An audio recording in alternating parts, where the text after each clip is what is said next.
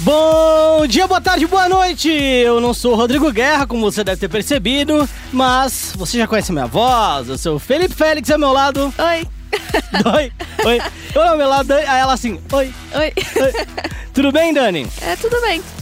Muito obrigado por estar aqui conosco novamente, Dani. Hoje, Rodrigo Guerra, meu caro For Sport, que está com afazeres fora da, da redação, fazendo aquela pauta crocante pra gente e pra você também. Então fica ligado aí nessa semana que novidades chegam em breve, certo, Dani? Sim. Ah, mas a gente não vai falar pra não dar spoiler. É, vamos deixar na surpresa. Começando aqui o nosso Central e Esports com o giro de notícia. A gente vai falar do Ninja, que quebrou o recorde da Twitch jogando Fortnite com o Drake e alguns outros famosos. Você deve estar se perguntando, pô, essa notícia é velha, eu já sei dela, já tô ligado. Mas tem gente que só se informa escutando o podcast e a gente achou importante trazer ela aqui. A gente vai falar também dois times de futebol chegando no esportes aí. O Santos, que abandonou a Dexterity, e o Botafogo da Paraíba, que agora tem um time de FIFA 2018. Olha que delícia, né? Time de futebol entrando no esporte, né? Oh, que coisa boa. E no momento clutch, a gente vai falar sobre a SK Gaming, a Team One e a Vivo Cage na World Esports. Não, é World Electronic Sports. Electronic Games. Sports. Oh, que louco. É. E aí também a gente vai falar da La Liga, que foi anunciada aí na semana passada de CSGO, que vai valer vaga lá no IM Sydney. É o Sydney? Não, é o de Dallas. É. Não, a ESL Pro Dallas. É, e esse é, e é o Pro League Dallas, É, isso aí. sono. E aí a gente vai falar sobre a semana de Rainbow Six, que começou a Pro League e teve a segunda, o segundo final de semana do Brasileirão. Justo. E no Foca, o ancião, a gente vai falar da PEN na WSG, a gente também vai falar da SG e do The International 8, que pela primeira vez tem uma casa nova, né, Dani? Isso aí, vai pro Canadá com a Luísa. Ah? É. E pra finalizar o nosso programa no Foco Next, a gente vai falar sobre a última. Não, não vou dizer rodada, né? Mas o último fim de semana com a escalada, certo? E aí a gente vai conversar também sobre a próxima etapa da escalada com o Red Canids Corinthians. Tudo isso depois da vinheta.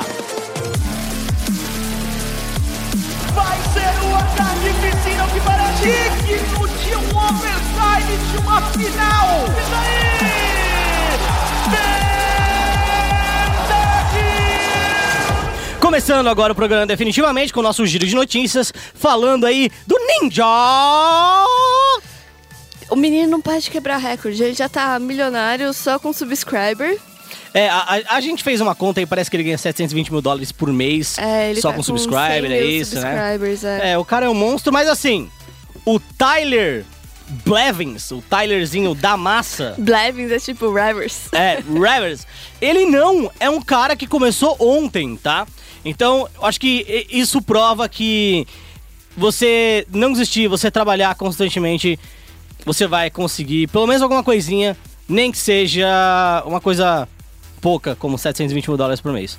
Né, Ah, só um pouquinho, só um pouquinho. O Tyler já narrou H1Z1, ele já jogou H1Z1 também. O Tyler já fez muita, muita coisa. E aí, ele jogou com o Drake, certo? E outras personalidades aí do- dos Estados Unidos. Ele conseguiu 635 mil visualizações simultâneas, quebrando o recorde individual, individual da plataforma, que era do Dr. Disrespect, certo? O Dr. Disrespect é aquele cara que falou que tinha traído a mulher, ele né? a mulher e agora ele voltou com a mulher. Se eu fosse a mulher dele, eu ia cobrar várias. Eu ia pegar uma parte da stream dele É, de eu- dinheiro. é, E aí a stream de volta dele, porque ele ficou um tempo afastado, a stream de volta dele ficou com 388 mil espectadores simultâneos.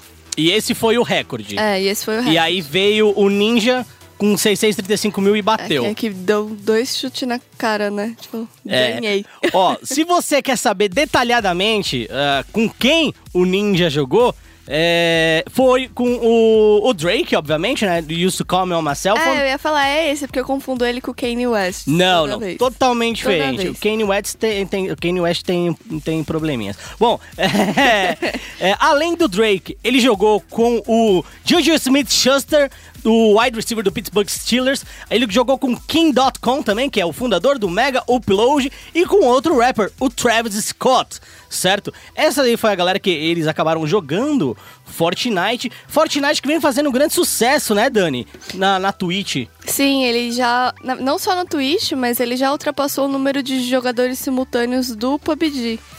E então, nas próximas semanas, aí o que se espera é que a Epic Games, que faz o Fortnite, revele informações sobre o competitivo do jogo. Eles já falaram que na, E- na E3 vai rolar um campeonatinho for fun com streamers e tal. E que em breve eles vão anunciar o, o cenário competitivo mesmo. Então vamos ficar aí de olho, porque pode muito bem dar uma rasteira no PUBG que tá engatinhando no esportes ainda e tem muito a melhorar, né? É, com certeza. Tem muito a melhorar como jogo e como esporte também. Acho que todo esporte tem muito a melhorar. Lembrando que é, Fortnite é da Epic Game, como a Dani mencionou. Se você não sabe quem é Epic Game, primeiro procure. Segundo, a gente pode te dar algumas informações básicas. Epic Game, ela é dona da Unreal Engine, que hoje é utilizada em grande parte dos jogos que você joga, tanto no seu console quanto no seu PC. Eu acho que é a engine mais utilizada do mundo hoje. Ela também é responsável por Gears of War. Gears of War, que já tem um cenário competitivo da Microsoft, certo? É, então, Gears of War é o grande título, se a gente for pegar da Epic. Teve outros jogos também, eles vêm surfando bastante essa coisa de esporte, mas Fortnite foi o jogo que acabou se destacando. Um tiro de sorte? Quem sabe? Aproveitaram muito bem essa onda de, de, de Battle Royale, né, Dani? Sim, eu acho que foi uma junção de tipo um Battle Royale com um, um, um gráfico mais. Um gráfico mais bonitinho, eu diria. Tipo, meio um Overwatch meets Battle Royale. É, eu assim. tô chamando de Battle Royale com Minecraft. É, é, mas Minecraft é. é que eu nunca joguei Minecraft, então. É que você tem que construir. É, né? Pegar a coisa Eu e construir. já, eu já vi gameplay. Eu baixei pra jogar, mas eu não joguei ainda Fortnite, porque eu voltei pro Dotinha. Uhum. É, ju- acho justo, acho justo. Bom, próxima notícia: clubes de futebol voltam ou, ou, ou fazem melhor, É, no- ressurgem. ressurgem das cinzas no esporte. O Santos abandonou o- a parceria com a Dexter Team e lançou uma própria organização de esportes, certo? Dani, fala um pouco desse projeto novo do Santos, né? Porque o Santos ele tinha começado há um tempo atrás como o primeiro grande, grande clube, lá em 2015, né? Em 2015 ali, como o primeiro grande clube brasileiro a entrar no cenário de esportes com uma parceria com a Dexterity. Algo bem similar ao que o Corinthians e a Red Canids têm hoje. E agora eles evoluíram para o que o Flamengo faz, certo? Sim, a, a, a matéria saiu, né? Eles comunicaram à imprensa na sexta-feira passada. E o presidente, José Carlos Pérez, disse que é impossível que tenhamos em mente um time profissional, uma gestão inovadora e não pensar no segmento de esportes. E eu acho que essa é uma fala importantíssima porque mostra que vem mais time por aí. Começou com o Flamengo, Corinthians. Aliás, começou com a Remo, com a Remo né? É, na verdade, começou com o próprio Santos. Não, sim, mas eu digo. Aí depois foi é, a Remo, você tem razão. É E. que o Santos nunca foi muito. Digamos. É, não Era parecia- uma parceria meio. é. Era meio estranho, eu concordo com você. Aí depois o Santos foi Remo, o que mais? Aí teve o. O Flamengo, Corinthians. Acho que É, no, no Brasil, aí teve, a gente teve o Curitiba também com FIFA, tem o Havaí. né? Ah, o Havaí também. E é, eu acho que a gente tem mais times também. Mas tem muito mais. Ah, tem o Vitória no, no Pro Clubs lá de, Uhum. de FIFA, né? De FIFA, tem o Botafogo da Paraíba também, né? Que vai começar com FIFA 18. Tá aqui no nosso programa, também foi anunciado recentemente. Agora, falando é, mais sobre esse projeto do Santos, né? Esse projeto do Santos, ele tá junto com a Select Sports. Eu acho que deve ser uma empresa bem de, de Santos lá, porque a galera de, de Santos é meio bairrista. É, honestamente. é, não, não tô falando, não acho que isso seja ruim, não acho que isso seja negativo. Eu acho que é legal porque você retorna pra cidade em que você faz parte e tal. Então acho que eles devem ser lá de Santos, a gente vai procurar mais informações sobre isso. Mas a gente tem outras aspas aqui também. É, a gente tem uma aspa do Vinícius Lordello, que trabalha lá no Santos, que ele diz que é fundamental para que uma marca como o Santos Futebol Clube é, estar atenta aos seus mais diversos públicos. Nesse sentido, eles sabem que o eSport veio para ficar. Muita gente falando, tem o proprietário do, do Select também. Eu achei interessante aqui que eles vão começar com uma gaming house pra depois mudar pra um gaming office Uhum. e vai ficar em São Paulo. É, não tem como, como sair muito da- dessa região, né? É. É, é meio, é, meio, é meio complicado. Você quer sair de São Paulo e tal, mas é bem difícil acontecer e tal. Só que eles não anunciaram em que esporte eles vão começar, qual modalidade. Isso. Na imagem de divulgação para você, fã de esporte, você pode ver lá no Twitter deles ou pode procurar lá no nosso site espn.com.br/barra esportes. Existem três imagens ali e com essas três imagens a gente pode deduzir quais seriam esses jogos, né? O primeiro seria Rainbow Six, né? O Santos já era tradicional com a Dexterity no Rainbow Six, tanto que o Team Phase hoje, antigamente era Santos Dexterity, aí virou Fonte e agora virou Phase. É, a outra era, era Rainbow, Counter-Strike, se eu não me engano, e FIFA. Eu acho que eram, eram esse FIFA ou PES, porque ele já tem um projeto com PES, né? Mas acho que a gente pode esperar aí um time de CS, um time de Rainbow Six para os próximos meses, devido à imagem divulgada lá no Twitter do Santos. Só dando umas aspas aqui é, pro Leonardo de Prado, certo? Que é aí o, o presidente, o proprietário, na verdade, da Select, ele era. É, vice-presidente da Team One antes, né? Então o Leonardo de Prado falou que o foco deles é dar sequência na tradição gloriosa do Santos, buscando iniciar a história do mesmo no esporte com diversos títulos. É, eles esperam que a torcida do Santos Futebol Clube abrace esse projeto, pois sabem é, o quanto eles amam o Santos, né? Quanto eles amam o clube. E aí, o Leonardo afirmou que tem certeza que o Santos e a torcida mostrará a sua força e a força dos atletas e a força da torcida, obviamente, no esporte, certo? É, a gente também tem o Botafogo da Paraíba, que a gente falou an uh, anteriormente, né? Uhum. E a gente fala agora no finalzinho também dessa notícia, Botafogo da Paraíba que entrou aí pro FIFA 18, certo, Dani? E ele vai entrar como? Porque ele não vai entrar no tradicional, né? Não, ele vai entrar nos torneios da VPSL, que é o de, dos Pro Clubes, né? O Rick que vive fazendo. Tava rolando aqueles problemas que eles não conseguiam jogar no FIFA 18. Eu não sei em que pé tá isso, porque não é uma parte do esporte que eu é, costumo uhum. acompanhar bastante. Mas a entrada do, do, time foi comemorada pelo capitão da equipe, né? O Anderson Lamp José, que diz que é um orgulho como paraibano representar o Belo. Que bonitinho. O Belo. E ele não é o Alox, né? Não. É o Belo. Bom. E nem é o Belo do, do pagode. É, também não, né? Bom, finalizando essa notícia aí, é bem legal ver que os times estão entrando cada vez mais no esporte e entrando é, com as suas próprias marcas, né? Eu acredito que existe um ponto que é necessário fazer parceria com os times. A parceria, por exemplo, do Corinthians da Red Kennedy vem se mostrando muito, muito bom, muito efetivo para ambas as partes. Porém, eventualmente, eu acredito que os clubes têm que seguir seus rumos e se o, o Corinthians no futuro quiser continuar no esporte, acho que tem duas opções, né? Ou quem sabe compra a Regi, né? Hum. É, ou quem sabe desfaz a parceria e continua num projeto próprio, porque eu acredito que se você quer realmente mergulhar de cabeça, projetos como o do Flamengo, por exemplo, como o do Santos agora, acabam se mostrando melhores e com mais potencial, já que você não tem um outro time atrelado ao seu time. E não tem que dividir logo na camisa.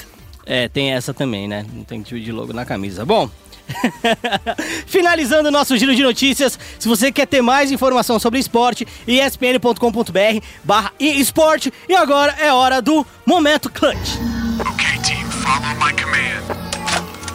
A gente começa o Momento Clutch como, Dani? Triste. Chateado, né? Chateadíssimo. Chateado, mas ao mesmo tempo feliz. De um lado, a gente teve SK Game na WSG que acabou tendo a sua pior performance no torneio de LAN. Sim. É, foi bem triste, tipo, eu não esperava. É, essa, os jogos da WSG são um pouco difíceis porque são de madrugada, né? Sim. Aí você já acorda ou com uma notícia muito boa ou com uma notícia muito ruim. Nesse caso foi é, muito ruim. Ou você não dorme acompanhando os fatos, né? É, e daí você chega no trabalho todo. É, assim. É. Falando um pouco mais da campanha da SK Gaming, foi uma campanha que realmente a gente não, não esperava que fosse acontecer dessa forma. Na primeira rodada, eles acabaram perdendo pro time da Rússia por 16 a 10 no Overpass e acabaram perdendo para Big Clan também por 11 a 16 na Train, que é o mapa que a gente pode chamar aqui durante mapa especialidade do time, né? Durante muito tempo, pelo menos, foi o melhor mapa. Eu acho que hoje, hoje talvez não seja, né? Mas é um, é um grande mapa da, da SK e acabou perdendo. É, a única vitória da SK foi contra a chinesa New 4, foi de WO, porque a New 4 não foi ao evento por conta de intoxicação alimentar dos, dos jogadores. É, Triste. Exatamente. A, a SK era uma das favoritas, né? Apesar dos dois últimos torneios antes da WSG eles terem é, saído um na fase de grupos e o outro nas quartas. Eles eram favoritos porque era um evento que não tinha as melhores equipes do mundo. Por quê? Isso. Porque na WSG os times só podem ter jogadores de um país. É, da mesma nacionalidade. Então, muitos times da Europa, por exemplo, não podem jogar porque tem jogadores de diferentes locais da Europa. Então, era um, um torneio que tinha tudo para ser levado pela, pela SK e não rolou. É, tinha outros times grandes como a Cloud9, por exemplo, né, o famoso Claudião. E falando justamente da Cloud9, é que a gente fala da campanha da Team One, que Foi linda. Linda. Assim, eu acho que é, é bem legal a gente olhar a Team One e saber que a Team One se inspirou na equipe da SK quando eles foram pra fora, quando eles foram é, ali como Luminosity, né? É, o Cacavel falou isso no Twitter, é, mas depois que o Fallen até tweetou que ele pedia desculpa pros fãs e que foi uma vergonha a campanha deles, o Fallen virou torcedor assíduo da Team One ali, tava acompanhando os jogos todos os dias, e aí a gente acompanhou os Golden Boys da Team One, não só se saindo muito bem na fase de grupos, né? Na primeira e na segunda, como vencendo por dois jogos a um a Cloud9 A Cloud9. nas, nas quartas de finais. E aí, nas semifinais, ela teve pela frente a Fnatic. Eram duas, doi- duas MD3 no mesmo É. dia, né? Então, pra todo mundo era isso. Então Uhum, era bem foi bem complicado, difícil, bem é. difícil. Aí eles acabaram perdendo e no confronto de terceiro colocado acabaram sendo derrotados é, pelo apanhado da Rússia por 2 a 0 né? 2 a 0 contra a Rússia e 2 a 0 contra a Fnatic. Então a Team One terminou o, a WSG de CS, um torneio masculino, na quarta colocação. E o último time brasileiro no Counter-Strike foi no torneio feminino, foi a Vivo Cage, né? As meninas da Vivo Cage. Isso. Que também. Não, eu não digo que elas eram as favoritas, mas vindo do, do Intel Challenge Katowice, elas estavam bem, bem fortes. E, na real, elas jogaram muito bem, porém elas acabaram perdendo no critério de desempate. Elas empataram com a primeira e a segunda colocada do grupo A, e aí elas acabaram perdendo por conta do, do número de pontos né, de cada round. Foi meio triste isso. Isso. Mas mostra que, bom, elas empataram, né? Só precisa melhorar dentro do jogo mesmo. É, foi, foi bem disputado. To- os três primeiros do grupo, a primeira colocada, a segunda e a terceira, que foi a Vivo Cage, ficaram com uma vitória e duas derrotas, se não me engano. É, então foi meio que uma grande festa, todo mundo jogando com todo mundo, perdendo pra todo mundo. Então, no fim das contas, é, elas ficaram em terceiro justamente por esse critério de desempate, né, Dani? Sim. Mas aí vou se preparar para os próximos torneios, que eu acho que vão ser aqui no Brasil, né? Olha, seria, uma boa mesmo. Tem, tem uma liga feminina que vai começar e tem a La Liga que, se elas não forem convidadas, elas podem participar das qualificatórias. Isso. E aí tem uma, até uma outra coisa que eu, que eu queria mencionar aqui, Dani. Acho que nesse fim de semana uma moça postou a diferença de premiação, né? Do campeão masculino, que é 800 mil dólares, e da campeã é, feminina, que é 100 mil dólares. E aí eu acho que o BCZ foi fazer um comentário eu no prometi Twitter, que eu né? não ia brigar na internet, mas eu posso brigar aqui. Não, mas é- não é, não é- não é briga. É, a questão não é briga. E aí o BCZ fez um comentário na internet que os torneios femininos servem para fomentar é, o cenário feminino, mas as meninas deviam jogar com os Na- torneios é, na normais, verdade, né? o que ele disse é que as meninas é, têm chance de ganhar mais premiação, porque além dos torneios femininos, elas podem participar dos masculinos. Uhum. Mas isso é completamente errado, porque já começa a ideia de que, como se o torneio feminino tivesse a mesma premiação do masculino, que a gente sabe que não tem. Uhum.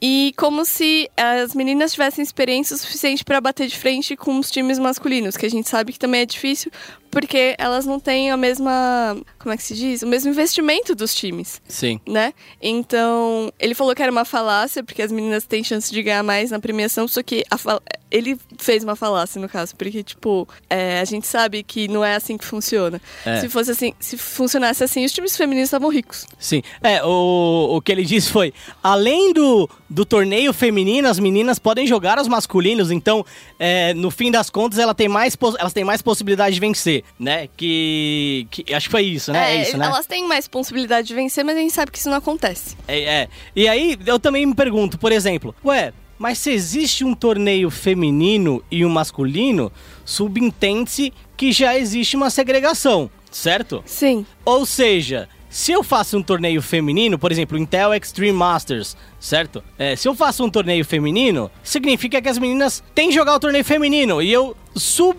subjetivamente já digo, não, esse aqui é o feminino, você joga o feminino. E por não convidar, por exemplo, nenhum time feminino pro principal, subentende-se que o principal, né, seja só um torneio para times masculinos. Então acho que é, não, não é só uma, uma falácia isso daí, como desenvolvedores de, de, torneio grandes, né, como a própria ESL que defende, sim, ó, a gente, os torneios são abertos e tal, e nananã. Tem torneios grandes deles que tem um, uma competição feminina e uma competição masculina. Se você realmente quer defender que o torneio é para todo mundo, acabe com a sua competição feminina, certo? Termine ela e você pode simplesmente fazer com que um torneio seja de times mistos. Sabe o que seria interessante?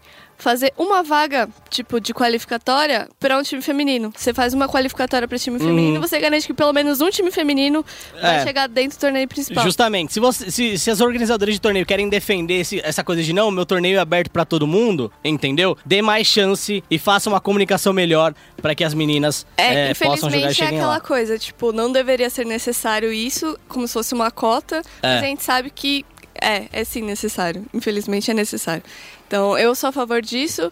E, assim, as meninas podem jogar os torneios femininos que valem 10 mil reais, ou 10 mil dólares, enquanto os tecnicamente masculinos, porque só tem time masculino, é, valem 500 mil? Como é que um time feminino é. vai ganhar mais assim? 500, 800 mil dólares. É. Bom, continuando aqui, finalizando também o nosso momento clutch. Que finalizando? Tem um monte de coisa ainda. Ah, não, tem, tem, aqui só o... Não, tem a Rainbow Pro... Six também. Ah, é, tem Rainbow Six, Agora é a gente é, é parceiro né? da Ruby aqui, ah, meu. Não, que isso. É, eu, pelo menos finalizando a parte de CS, né, ah, vamos passar rapidinho por esse assunto. A gente teve na semana passada, na quarta da semana passada, se não me engano, o anúncio da La Ligue, né, nome totalmente original aí, é, para um torneio, mas diz muito sobre a competição. A La Ligue é uma competição criada pela ESL para ter meio que um circuito é, não só latino-americano, mas também de torneios nacionais que deem vaga para a Pro League. Então a La Ligue,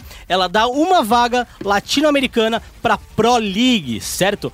É, na, na, no anúncio na última semana, né, foi dito que é, em, a primeiro momento, os times participariam de um qualify e seriam invitados, mas que no segundo momento, a Brasil Premier League é que daria vaga uhum. para La Ligue. Certo, Dani? Sim, a... então vão ser oito convidados, mais oito qualificados, né, das qualificatórias abertas que vão acontecer aí. E eu, eu estou muito esperando que a Vivo Cage seja um time convidado, porque no Brasil elas estão se destacando bastante. E é interessante que eles falam, isso é importante, então anotem aí, pessoal que vai competir. Quem passar para os playoffs só pode continuar na competição se tiver visto. Por quê? Porque o, a Pro League as finais vão ser em Dallas, nos Estados Unidos, então você precisa do passaporte do visto, porque senão você vai chegar de última hora, não vai conseguir. E aí pode complicar a sua vida. Então, já vão agilizando isso aí, pessoal. E aí a, a La Liga será disputada inteiramente online, entre 7 e 28 de abril. É, e a final será no dia 5 de maio, nos estúdios da ESL aqui em São Paulo, no hum. Belém. Nice! La Liga, eu, eu, gostei bastante desse anúncio. Eles criaram meio que um caminho bonitinho para os times brasileiros. Então, por exemplo, se você é um time brasileiro e você quer chegar na Pro League, o seu, sua porta de entrada seria tecnicamente a Brasil Premier League, né? Então você joga a Brasil Premier League, não precisa, não, acho que não vai precisar ser campeão, mas ficar pelo menos entre os quatro ali. Depois disso, você vai poder jogar a La Liga e se você for campeão da La Liga, você vai com essa vaga para Pro League. Ou seja, é como se fosse aquele circuito de futebol, você tem o Campeonato Brasileiro Brasileiro, a Copa do Brasil, depois classifica para Libertadores, vencendo a Libertadores, você vai para o Mundial de Clubes. Então é uma dinâmica bem legal, é uma historinha bem legal a ser contada. Vamos ver como a ESL vai seguir com isso, né? Vai seguir uhum. comunicando isso daí também. E vai falar que a premiação da La Liga é de 50 mil dinheiros, Temers pilas. Bom, esse foi o nosso momento clutch com CS, mas não, a gente não termina por aqui não. Para finalizar o nosso momento clutch, a gente tem o Rainbow Six Siege. Nesse fim de semana a gente tava lá cobrindo com o Rodrigo Guerra o Rainbow Six Siege. O Guerra que infelizmente não tá aqui, né? Tá passando por um momento difícil na vida dele, que chama trabalho. Então, ele não pôde vir aqui no podcast hoje para fazer uma matéria especial para vocês. Eu acho que é uma matéria que você, a galera vai ver em primeira mão aqui na ESPN. Então, vamos ficar esperto. Falando aí sobre a rodada de Rainbow Six, Dani. É, o torneio que acontece todo fim de semana de Rainbow é o Brasileirão de Rainbow Six Siege. Esse domingo aconteceu o segundo dia do Brasileirão. O torneio acontece somente no domingo e são duas partidas por dia. É, e aí a gente teve os jogos da a estreia, né? Da EA Gaming, que era a antiga lanchonete suqueria do Xande. Isso. A gente podia chamar de EA Xande. Yeah! Contra a Bootcamp, com a Yes saindo na frente por 6 a 2 E a segunda partida da noite também foi estreia na Team One versus Liquid, que ficou bem para Liquid com 6 a 3 A tabelinha está assim. A FaZe, Clam, a Black Dragons, a EA Gaming e a Team Liquid todas têm 3 pontinhos. E a Team One, a Bootcamp, a BRK e a Red Corinthians têm 0 pontinhos. É, são oito, são oito times jogando aí, num sistema de escalada também, né? Bem similar ao CBLOL. Na verdade, é tudo bem parecido com o CBLOL. Até parece que pegaram. Sabe aquele meme do Ô, oh, posso copiar seu trabalho? Ah, pode, só não faz igual? Então, tá, tá bem parecido. Até a arte da escalada tá, tá parecida com A as única, mesmas cores. é, a única coisa que não tem, não existe rebaixamento direto no Rainbow Six, ao contrário do, do CBLOL. Sim, eu acho que até porque eu acho que não tem tanto time bom assim, né, de Rainbow ainda, assim. Rainbow, Rainbow é um jogo que promete, vem prometendo há um tempo, tá cumprindo, tá cumprindo, mas a comunidade ainda precisa expandir um pouco mais para que a gente tenha mais times de qualidade aí, né? E é com Rainbow Six que a gente finaliza o nosso momento clutch e agora é hora de focar o ancião.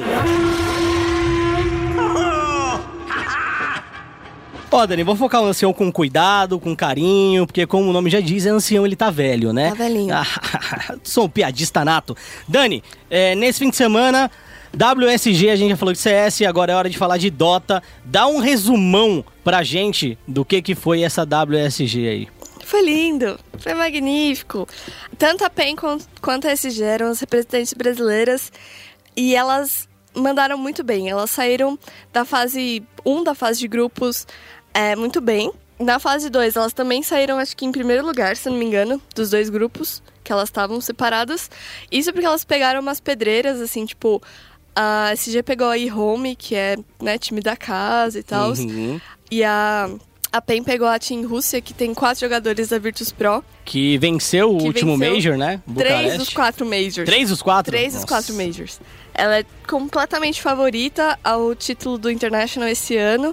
Inclusive já está garantida lá no International pela, pelos pontos, né, do, do circuito profissional. E aí, chegando nos playoffs, a PEN pegou a King Gaming, que ela já tinha jogado na primeira fase na, da fase de grupos e deu uma vingancinha aí, ganhou de 2 a 1 Já a SG Sports não deu, não deu sorte contra os russos, né? E acabou perdendo de 2 a 0 Porém, a PEN continuou na competição e chegou na final. Foi lindo.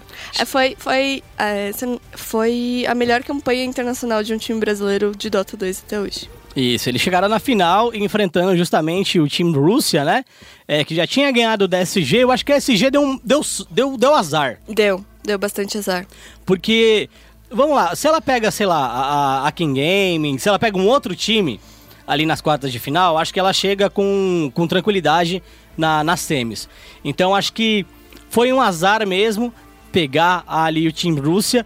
Nesse chaveamento a gente tinha a possibilidade de ter uma final brasileira. Que ia ser incrível. Seria incrível mesmo, mas a gente não teve. E aí a PEN chegou na final contra o time da Rússia e perdeu de 2 a 1 Dani. Perdeu de 2 a 1 eu assisti os jogos, fui dormir tarde. Foi bem legal porque a gente bateu de frente sim, eu acho importante ressaltar isso. Apesar do primeiro jogo a gente. Ah, o time acabou dando umas escorregadas assim. É, no segundo jogo eles foram bem, bem convincentes, eu diria. Tanto que a- eu vou fazer propaganda aí. O Dota Hum. Plus, que é o sistema de assinatura que a Valve anunciou na semana passada pra Dota, ele tem vários perks dentro do Dota pra quem assina. Um deles, ele te dá uma probabilidade de, de quem vai vencer a partida quando você tá assistindo no espectador. Uhum. E nesse jogo, a PEN não passou, tipo, não ficou a menos de 75%. Ela ficava sempre acima de 75% a chance de ganhar. Então, bem legal isso. Já no segundo jogo, a gente. No terceiro jogo, desculpa, a é, foi um pouco páreo, porém. a, o Team Rússia conseguiu counterar muito bem o Terror Blade da PEN. E eles ficaram na frente do ouro o jogo inteiro, assim. Então chegou um momento que várias BKBs e tudo mais, Uhum. não teve como. Aí eles ganharam e, bom. Mas a gente ficou em segundo lugar, PEN ficou em segundo lugar, ganhou 300 mil dólares. E vai de cabeça super erguida pra essa semana na Dream League, lá em Estocolmo, na Suécia. É, a Pen Gaming que eu acho que vem pro Brasil pra ficar um mês, depois sai sempre, né? É, esse início de ano pra Pen Gaming tá bem movimentado, já é a quinta, sexta competição que eles jogam, se não me engano, né, Dani? É, é muito torneio nesse início de ano. Eles não voltam até metade de abril. Até metade de abril eles não voltam. têm né? a Dream League e a DEC, que vai ser na, na China. A Nossa. DAC. Eles vão voltar pra Meu China. Deus. É, eles tipo, foram pra Estocolmo, aí eles vão voltar pra China depois. É, Pen Game que, se você leu nossa matéria, tá faturando mais do que com o LoL é, no Dota 2. Tá dando bastante, bastante premiação pra eles. Basicamente por ser um cenário que, vamos, vamos lá, tem dois times, PEN e SG. Tem a T-Show também correndo por fora, mas PEN e SG acabam dominando e a PEN acaba sempre levando a melhor aí, né? É, eu queria também só adicionar, não botei aqui no nosso roteiro, mas esse final de semana, a Infamous, que é o time peruano, o time mais forte peruano, foi o primeiro time da América do, do Sul a ganhar pontos pro International. Porque eles chegaram no terceiro ou quarto lugar no minor que rolou na Indonésia, se não me engano. Hum, e, tipo, bem nice. legal isso. A questão é que, por conta desses calendários, os times acabam não tendo chance de participar de todas as qualificatórias e, por isso, não acabam participando de todos os torneios. Por exemplo, dia 11 de abril começa a Starladder Invitational 5. Ainda não foram reveladas as datas das qualificatórias da América do Sul, mas a PEN vai estar jogando até pelo menos a primeira semana de abril na China. Então, talvez ela não consiga chegar a tempo no Brasil para participar das qualificatórias da América do Sul. E, a- a- se eu não me engano, Acho que ela pode participar das qualificatórias, mas aí vai ter rolar aquele lag básico e tudo mais. Então, é possível que ela não participe das qualificatórias desse e não participe desse evento, por exemplo. Bom, calendário aí bem preocupante, não preocupante do ponto de vista negativo, né? É preocupante porque você tem que se planejar muito bem, tem que escolher muito bem. Eu acho que a PEN também está sendo guiada por premiação, né? Tipo, em qual torneio eu consigo ir para ter uma premiação um pouco melhor e tal. É claro que também tem que priorizar Major, mas a WSG, por exemplo, foi um, um belo exemplo disso. Farmaram uma grana legal num torneio que não era tão complicado assim. Tinha um time Rússia, que era o time mais forte, tinha uns times da, da região e tal, mas conseguiram farmar uma grana legal aí. Parabéns, Pen Game, parabéns SG também e a todos que jogaram a WSG, independente do resultado. Bom, e agora, para terminar o nosso Foca Ancião, Dani, The International 8, ou The International 2018, pela primeira vez fora dos Estados Unidos da América, é isso? Ou Trivia, não? é a primeira vez. Não? não é a primeira vez? O primeiro International rolou na Gamescom na Alemanha. Hum... Mas depois ele foi pra Seattle e aconteceu em Seattle pra sempre. Vamos fazer as contas aí. É, seis anos. o Primeiro no, Uhum. na, na Alemanha, depois seis anos lá em Seattle. E esse Isso. ano vai pela primeira vez pro Canadá. Por quê? Oh, Canadá! Existe um- um- uma razão política por trás. Hum. É, não é de hoje que times têm problemas para tirar visto para os Estados Unidos. Porém, isso se complicou ainda mais com toda a questão do Trump como presidente, as regras dele é, mais rigorosas para a galera conseguir visto. Então, é, a Valve já tinha indicado que se rolasse muito problema, ela planejava mudar e foi o que aconteceu. Sim. É, o, o decreto anti-imigração do Trump, né? Ele proíbe que, se não me engano, nove países, é, nove nacionalidades consigam visto, certo? É, e, geral, no geral, essas nacionalidades, tirando a Coreia do Norte, né? São basicamente todas muçulmanas, certo? O, a primeira, a- o primeiro escrito desse decreto do, do, do Trump, ele queria que nenhum muçulmano, na verdade, tivesse é, acesso ou conseguisse tirar visto durante é, 90 dias ou 120 dias a partir do pedido, né? E, e aí é, acharam que era muito radical, isso foi mudando até chegar em nove nacionalidades, oito nacionalidades plus Coreia do Norte, certo? É, quer queira, quer não, isso não afeta muito, vai, a vida dos brasileiros, né? Na real, Tem brasileiro sendo negado sim, tanto que, não sei se vocês conhecem a GDC, que é a Game Developers Conference. Uhum. Tem um cara que queria levar pessoas de outros países pra curtir o evento, né? Fazer networking e tudo mais. E aí ele fez uma lista de pessoas de países que não ia Uhum. rolar por conta de problema do visto e o Brasil tava no meio. Hum, mas esse, eu, eu, eu é vou, menos, eu, é é, eu vou ser bem honesto, assim, a questão de visto brasileiro e Estados Unidos, ela já vem de um tempo que não tem tanto a ver assim com a gestão Trump, porque ela já vem de um tempo atrás. Eu, por exemplo, nunca consegui tirar um visto de turismo para os Estados Unidos. O meu visto para os Estados Unidos é só de trabalho. E eu comecei a tirar visto na gestão Obama. Então, assim, é, é, uma, é uma questão que, no momento, ele, ela se torna um pouquinho mais complicada, mas também não é um, um complicado absurdo pro brasileiro. Mas para outras nacionalidades é Tem sim. muitos jogadores da Europa, de times europeus, que têm dupla nacionalidade, tipo Isso. Ucrânia e Síria, sabe? Uns negócios assim. Sim. Então, pra eles fica bem complicado. A China também, às vezes, tem uns grandes jogadores, é, grandes times chineses têm dificuldade de Uhum. conseguir visto, às vezes. É, vários já tiveram que jogar com stand-in, técnico jogando como jogador, assim. Então, a solução pra isso foi pro Canadá, que tem lá o primeiro-ministro simpático. Isso. E vai ser lá, vai ser em Vancouver. É, as ingressos já vão começar a ser vendidos é, em breve e vai acontecer de 20 a 25 de agosto. 20 a 25 de agosto, viu, Fone Esporte? Fique esperto aí se você quiser ir. Lembrando que para entrar no Canadá, é, Também você... precisa de visto. Isso, você também precisa de visto. É tecnicamente mais de boa de tirar? É tecnicamente mais de boa de tirar. Mas mesmo assim tem suas complexidades, né? Não tem aquele negócio de se você tem visto para os Estados Unidos, você não precisa para o Canadá? Não sei te dizer. É, vamos pesquisar isso aí, não, pessoal. não sei te dizer. É, é, é muito, é muito para mim. É muito para mim.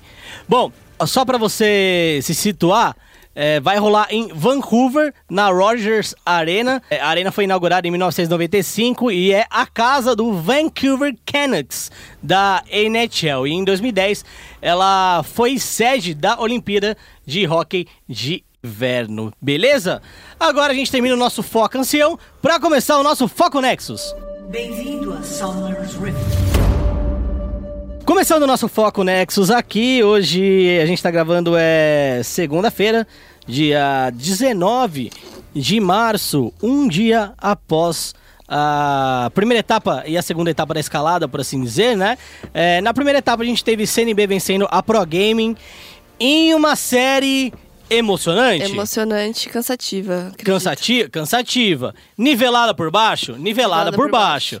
Tava visível que os dois times estavam jogando um pouco ruim. é, e foi até engraçado, né? Foi uma vitória de um lado até chegar no último jogo. Então, 1x0 CNB. Segundo jogo, 1x1. Terceiro jogo, 2x1 CNB. Quarto jogo, 1x1 com direito a pentakill do Goku de Oriana. Esse pentakill vai pro The Penta, anote.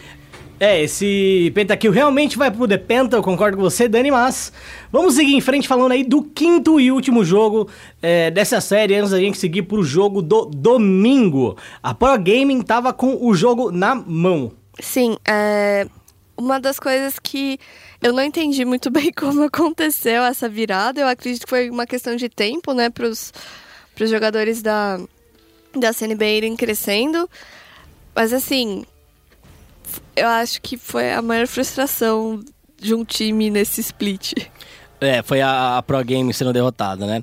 É, A, a Pro Gaming, honestamente, não tinha. é, vou falar que não tinha como perder esse jogo, porque acabou perdendo, né? Mas com 10, ouro, 10 mil na frente, cara, você não tem como perder. É só você fazer valer sua vantagem, buscar fights é, que são propícias pra você, não se afobar muito. Mas é bom a gente levar em consideração que o Hakim tava jogando muito nesse dia. Exatamente. Certo? Individualmente. né? individualmente e com a Azir em específico. É, desde, desde o começo do dia eu já tava tipo, gente, porque vocês não estão banindo o Azir do Hakim. E foi no fim ele que hum, quase basicamente sozinho carregou. É, famosa, famosa mitada ali, né? O Hakim ficou 15 barra 2 barra 5. É, Também teve pentakill dele no fim da partida. Foi que não foi, mas foi. é, foi o jogador que mais fez ouro no, no jogo. Ele fez 19.8k de ouro. É, honestamente, foi o cara que. Não só nesse jogo, mas na série no geral, em todas as vitórias ele estava muito bem. Então foi o, o jogador que carregou é, esse time. Com a derrota, a Pro Game começa então a escalada para baixo, né? Ela vai enfrentar a INTZ é, dia 14 de, de abril, se eu não me engano. Então lá dia 14 de abril começa a escalada para baixo. E a CNB deu sequência à escalada no domingo, enfrentando a Cade Stars. Que apareceu definitivamente para jogar o Exódia, né, Dani? Exatamente. Demorou, mas apareceu. Apareceu, demorou. Demorou um pouco, né? Mas é um, a Cade é um time que muita gente já, tinha falando, já vinha falando que é, em playoff era muito bom e realmente eles são um time de playoff. Eu falei com os jogadores sobre isso. Na, a gente ah, tava lá domingo, né? Eu falei ah, com o Revolta, o Micão e o, o Talkers. E eles falaram exatamente isso. O Talkers falou que é, eles não estavam os mais, é, digamos assim, eles não estavam tão empolgados na fase regular. Parecia que eles estavam um pouco cansados.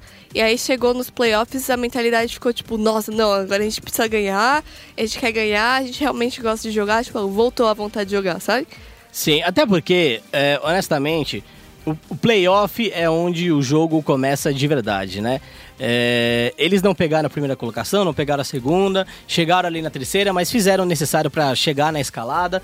É, chegaram muito bem, pegaram uma CNB embalada, mas honestamente, Dani, logo no primeiro jogo eu já senti que, que rolou um balde de água fria na CNB. a CNB tava Congelante, Tinha gelo nessa água. é, a CNB estava muito empolgada e eles realmente é, tinham que estar empolgado mesmo, né? Na última rodada do CBLOL, eles venceram a Vivo Cage, quase chegaram na terceira colocação aí para escalada, por uma diferença de minutos ali, não conseguiram a, ter- a terceira colocação, fizeram uma série contra a Pro Gaming que não foi lá maravilhosa, não foi lá fantástica, mas foi muito emocionante, porque é, o jogo é competitivo e emocionante quando o nível dos dois times é parecido, mesmo que seja nivelado por baixo.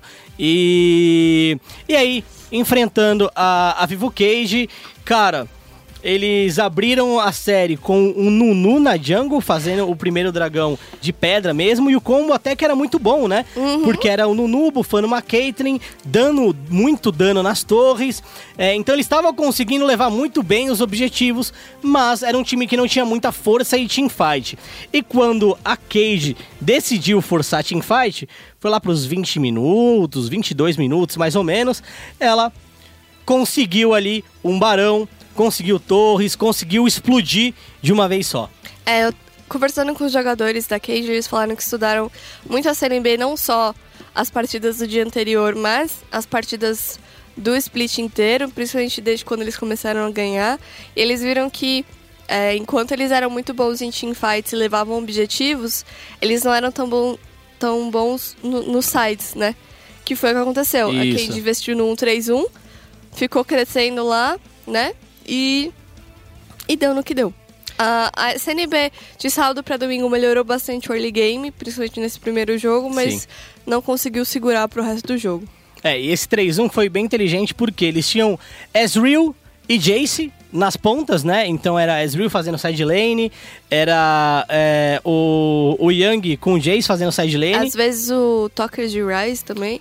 Isso. E aí eles tinham uma grande mobilidade do Jockster, que tava jogando de Tankente, e do Revolta, né? Que tava com o nosso querido Skarner. Então, sempre que eles precisavam rotacionar, era o Tankate junto com o Skarner, entra na boca do sapão, vai para uma side lane, ou vai todo mundo com o ult do Rise, né?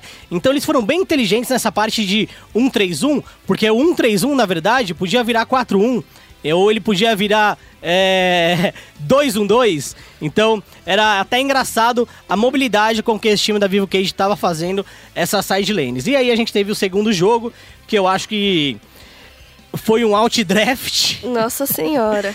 É, foi um draft muito bom por parte da Cage, com Camille no top, Zack no, na jungle, Azir no mid, aí tinha Kog'Maw é, nas mãos do Micão de atirador e o Jockster de Tarik, ou seja, era um combo de ida e, e não, e não tinha volta nenhuma pra ninguém. E, assim, começou a desandar depois que o Yang solou tantas vezes o, o robô que não, não, tinha, não tinha mais como. É, não, não Aliás, tinha mais como. Ele teve ajuda, óbvio, do Revolta em alguns, alguns ganks, ele não fez todos sozinhos, é, mas tiveram umas soladas aí que. Menino. É, foi, foi Ficou 8 complicado. barra 0.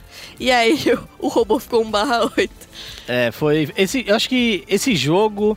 Ele, ele foi um jogo que acabou demonstrando muito a força desse time da Vivo Cage, é, não só em relação ao gameplay, gameplay muito inteligente, mas flexibilidade de draft, inteligência em composição. É, é um time que consegue jogar de diversas formas diferentes. Então, jogou no 1-3-1 na primeira partida, depois jogou uma composição de teamfight. Por último jogo também, brincou de jogar 1-3-1. Então, é um time que consegue executar diversas estratégias diferentes. E, obviamente que a gente já meio que sabia disso, a CNB também sabia disso, mas eu acho que ninguém estava preparado porque a Cade Stars mostrou 3 a 0 com o show do Revolta, show do Revolta, show do Yang. Eu acho que esses dois foram os grandes nomes aí da, dessa rodada, né, Dani? É, no do domingo? terceiro jogo eu dou mais crédito pro Tokers também, que o Rise dele tava É, tava afiado, você tem razão. estrago. Você tem razão. Mas, como o- mundo, ele é maravilhoso, né?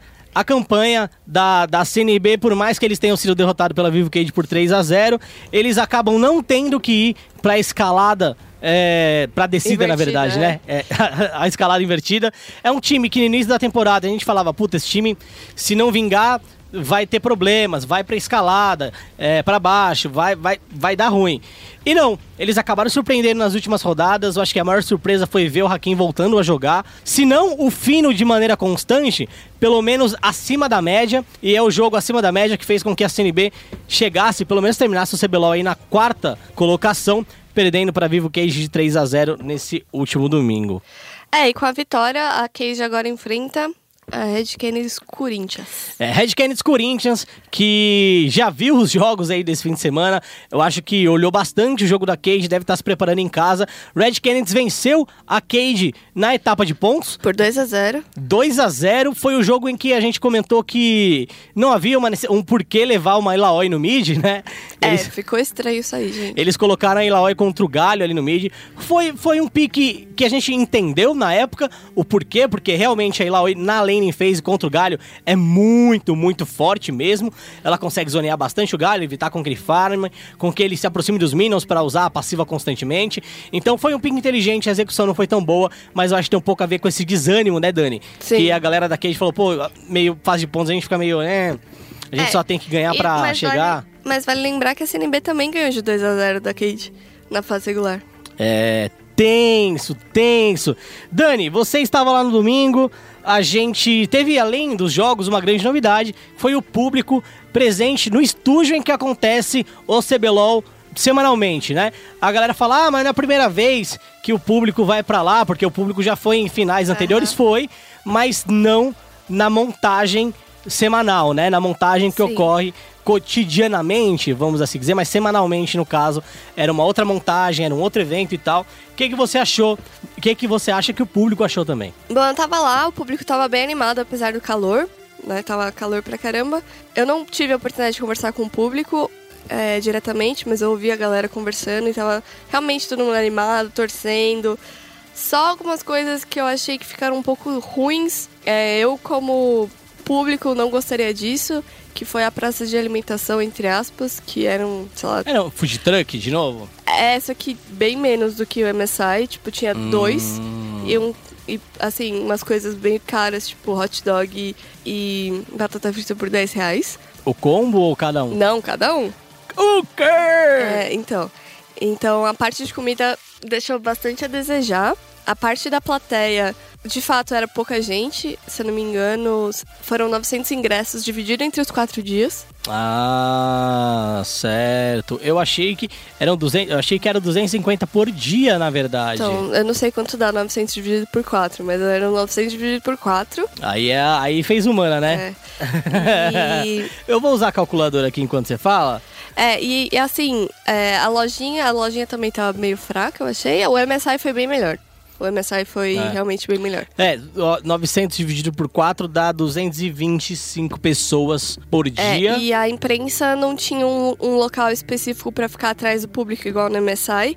É, tinham quatro cadeirinhas pra fazer revezamento quem quisesse ficar no público um pouquinho. Uhum. É, e a parte de filmagem que a gente fez também, vocês vão ver nas matérias aí durante a semana, é, foi bem difícil, assim. Foi pra. Assim, eu tava conversando com, com a Renata, né, que trabalha na Riot, e ela disse que eles tentaram fazer algumas coisas que não deram certo no final, mas que a tendência é melhorar e até a final, no caso. Sim, é, afinal vai ser lá no mesmo setup, vão vai fazer alguma coisa diferente. setup. Só a sala de imprensa vai ser em outro lugar, local pra pra ser maior, porque Uhum. na final costuma ir mais, mais gente da imprensa. E já adiantaram que o Rift Rivals vai ser lá mesmo no estúdio. Vai ser no mesmo estúdio, né? É, e a gente falou, né, pontos positivos, pontos negativos e tal. É, mas eu acho que também tem um ponto que a gente tem que chamar atenção, né, Dani? Você comentou até antes do podcast, de que no domingo, que era o dia do confronto entre Cage e CNB, a rua inteira, né, o bairro tava sem energia. Tava sem energia, gente. Cheguei lá, tava vários caminhões da Eletropaulo, galera cheia de escada mexendo nos fios. E aí a... o dia do CBLOL funcionou com um gerador. É, Foi então assim, cara, a Riot fez. A, a gente fala. milagre, é, milagre. a gente, a galera fala, pô, mas os caras é azedo, só fala mal, fala que a comida é cara, que lugar nanã. Mas agora é hora de elogiar, né? A Riot operou um verdadeiro milagre, como disse Daniela Regan. Cara, você fazer um dia inteiro. Não caí nenhuma vez, principalmente durante as partidas. Imagina se cai a energia durante a partida, Né? gente. E não caiu. Sorte também que foi 3 a 0 porque, Verdade. porque acabou rápido, certo? De domingo era meu aniversário e eu tava comemorando ele, tava num bar lá e eu pedi pro cara mudar ali, falou, ó, bota aí no CBLOL, ele botou no CBLOL. E aí eu assisti o jogo inteiro no bar, foi uma experiência bem legal. E assim, cara, não teve nenhum problema de transmissão, ocorreu tudo certinho. É, se eu não me no- engano, é, desculpa, se eu não me engano, eles. A, a transmissão na TV perdeu o primeiro jogo. O primeiro jogo eles não transmitiram, então eles transmitiram dois jogos. Mas que bom que a Riot conseguiu fazer tudo com gerador, gerador de energia, cara. Mandaram muito, Sim, fizeram e magia. Não, no sábado teve umas pausas técnicas. Teve umas três, quatro, né? Sim, sim, sim, sim. E durou muito, muito tempo também, né?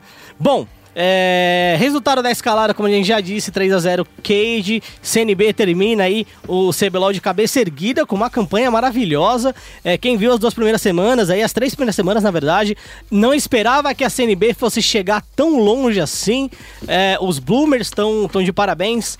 Acho que para a próxima temporada eles vão vir mais fortes ainda, com mais treino, entendendo melhor o jogo. Felizmente, eles já se encontraram e aí a gente tem a Cade Stars voltando a ser o Exódia que todo mundo teme, ou pelo menos temia, né? Porque eles não tiveram uma etapa de pontos tão boa assim. Dani, nesse fim de semana, dia 24 de março, nós temos, eh, no sábado, né? Red Canids Corinthians, segunda colocada do CBLOL, contra Cade Stars, terceira colocada, vitoriosa na primeira disputa da escalada. O que, que você acha? É, que difícil! Eu acho que vai ser um 3 a 2 mas pra Red. 3 a 2 pra Red. Olha, vou ser bem franco, minha opinião tá tá num 3 a 2 pra Red também. É, o time vem jogando muito bem. Eu não sei como vai ser o jogo se a Cage apresentar o que apresentou contra a CNB. Eu acho que ela Pode- tem chance sim de ganhar. pode Não, não levar. Vou falar que não tem. É. Se apresentar o jogo que jogou contra a CNB, pode levar, mas contra a CNB eu acho que deu pra gente ver uma diferença muito grande de, De nível. de nível, né? Não vou falar um abismo, porque eu acho que abismo não, não é verdade. A CNB venceu a Cage na etapa de, de pontos, mas a Cage voltou para um playoff muito mais forte. Então tem uma grande diferença entre Cage e CNB. E eu não vejo uma diferença tão grande entre, entre Cage e, e Red Canids Corinthians. Então eu também acredito no 3 a 2 da, da Reg. Mas se eu fosse chutar em porcentagem, tá 60% Red e 40% Cade Stars. Ok? É, fica ligado, Fã Esporte. Nesse sábado a gente vai estar lá. É, se não a Dani, que já foi nesse fim de semana, eu. Pra, É, pra então, acompanhar. Eu, não- eu não estarei porque sábado tem. De noite tem Corujão das Minas CS e eu vou acompanhar. Hum, onde vai ser o Corujão, Dani? Vai ser na Max Arena, né? Era a antiga Max 5. Uhum. Tá no mesmo lugar, só mudou de nome. É, essa semana, provavelmente hoje, segunda, mas você estará ouvindo aí na terça. é, eu vou soltar uma matéria falando sobre o evento, a organização, como é que faz pra ir e tudo mais. Nice. Fica ligado então, miga, mina, é, guerreira, que quer jogar um CSzinho, meter bala na galera. Você vai cobrir o Corujão, Dani. Dani que faz matérias inusitadas, hein, Dani? Eu lembro, como é. Há, há uns dois anos atrás, eu acho que você fez uma matéria na Campus Party também, Sim, né? sim. Aquela de virar a noite na Campus Party. Agora vai virar a noite no Corujão também. Tem que dormir, Dani. Não esquece de tirar aquela naninha. Ah, sim. Então, certeza. provavelmente sábado eu estarei lá no CBLOL, o famoso CBLoiro. Se você quiser trocar uma ideia, cola na grade, a gente troca uma ideia. A gente não come dog se tiver 10 reais. Tá da- Assim, a imprensa tem um lanchinho, mas é aquele lanchinho de sempre. Mas nós é povão, viu? nós é da galera. É, nós é mas eu po já vou povão. avisando que é aquele de sempre, que é meio suspeito. É, mas é isso. Sabadão a gente vai estar lá no CBLOL, procura a gente, troca uma ideia, a gente pode até bater uma foto se você quiser. Dani, como a galera pode te encontrar nas redes sociais, porque a gente já tá terminando o nosso podcast. Eu estou lá no Twitter, no arroba Danichan com X, underline, no final.